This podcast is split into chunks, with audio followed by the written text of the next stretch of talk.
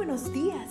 Gracias por estar con nosotros en este bendecido día. Ven y juntos aprendamos y realicemos el estudio de nuestro matinal titulado Nuestro maravilloso Dios.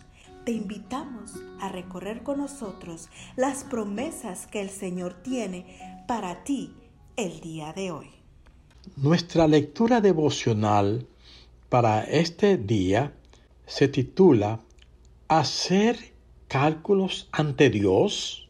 Y el versículo se encuentra en Juan 6, 5 y dice así, Cuando alzó Jesús los ojos y vio que había venido a él una gran multitud, dijo a Felipe, ¿de dónde compraremos pan para que coman estos? ¿De dónde compraremos pan para que coman estos?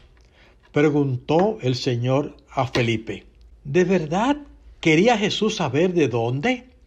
¿O más bien quería que Felipe pensara en cómo se podría conseguir comida para alimentar a una multitud de unos cinco mil hombres, sin contar las mujeres y los niños?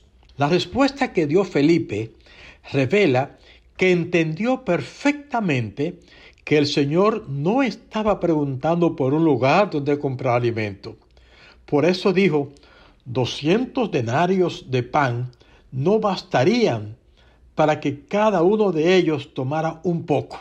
Con su respuesta, Felipe demostró inteligencia, pero también evidenció falta de fe, porque ¿a quién se le ocurre hacer cálculos delante de Dios? ¿No dice la Escritura que no hay nada imposible para Él? En tiempos del Nuevo Testamento, el denario era el pago promedio que un asalariado recibía por un día de trabajo. O sea, que según los cálculos de Felipe, ni siquiera con el dinero equivalente a seis meses de salario se podía alimentar a toda esa multitud. Y tenía razón, pero de nuevo, ¿De qué sirven las matemáticas cuando estás en la misma presencia del Dios del universo? Entonces Andrés, el hermano de Simón Pedro, aparece en la escena. Dice, aquí hay un muchacho que tiene cinco panes de cebada y dos pescados, dice. Pero ¿qué es esto para tantos? También tiene razón. Cinco panes y dos peces para alimentar a cinco mil. Pero de nuevo el mismo error. ¿Qué sentido tiene hacer cálculos en la presencia de Dios? ¿Cómo respondió nuestro Señor a los malabarismos matemáticos de sus discípulos? Después de hacer recostar a la gente, tomó Jesús aquellos panes y después de dar gracias, los repartió entre los discípulos.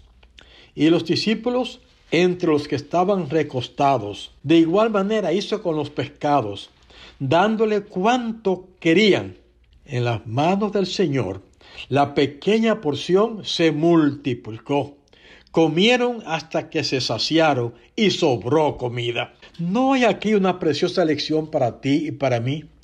Si tenemos hoy desafíos que parecen imposibles de superar, no miremos la imposibilidad de la tarea, sino el poder de Dios. A un lado los cálculos. Coloquemos en sus manos lo poquito que tenemos y confiemos en que el milagro ocurrirá, porque no hay límites para lo que Dios puede hacer. Querido Jesús, aunque son pocos nuestros talentos y nuestros recursos, en tus manos colocamos lo poquito que tenemos. Y al enfrentar los desafíos del nuevo día, ayúdanos a mirar no el tamaño de nuestros problemas, sino la grandeza de tu poder. Que Dios nos bendiga hoy. Amén. Cada día Gracias Dios por darnos la tranquilidad necesaria para enfrentar los retos, alegrías y dificultades de este nuevo amanecer. Porque el Señor tu Dios está contigo. Como guerrero victorioso se deleitará en ti con gozo te renovará cada día con su amor. Te esperamos el día de mañana para continuar cobrando aliento en la palabra de nuestro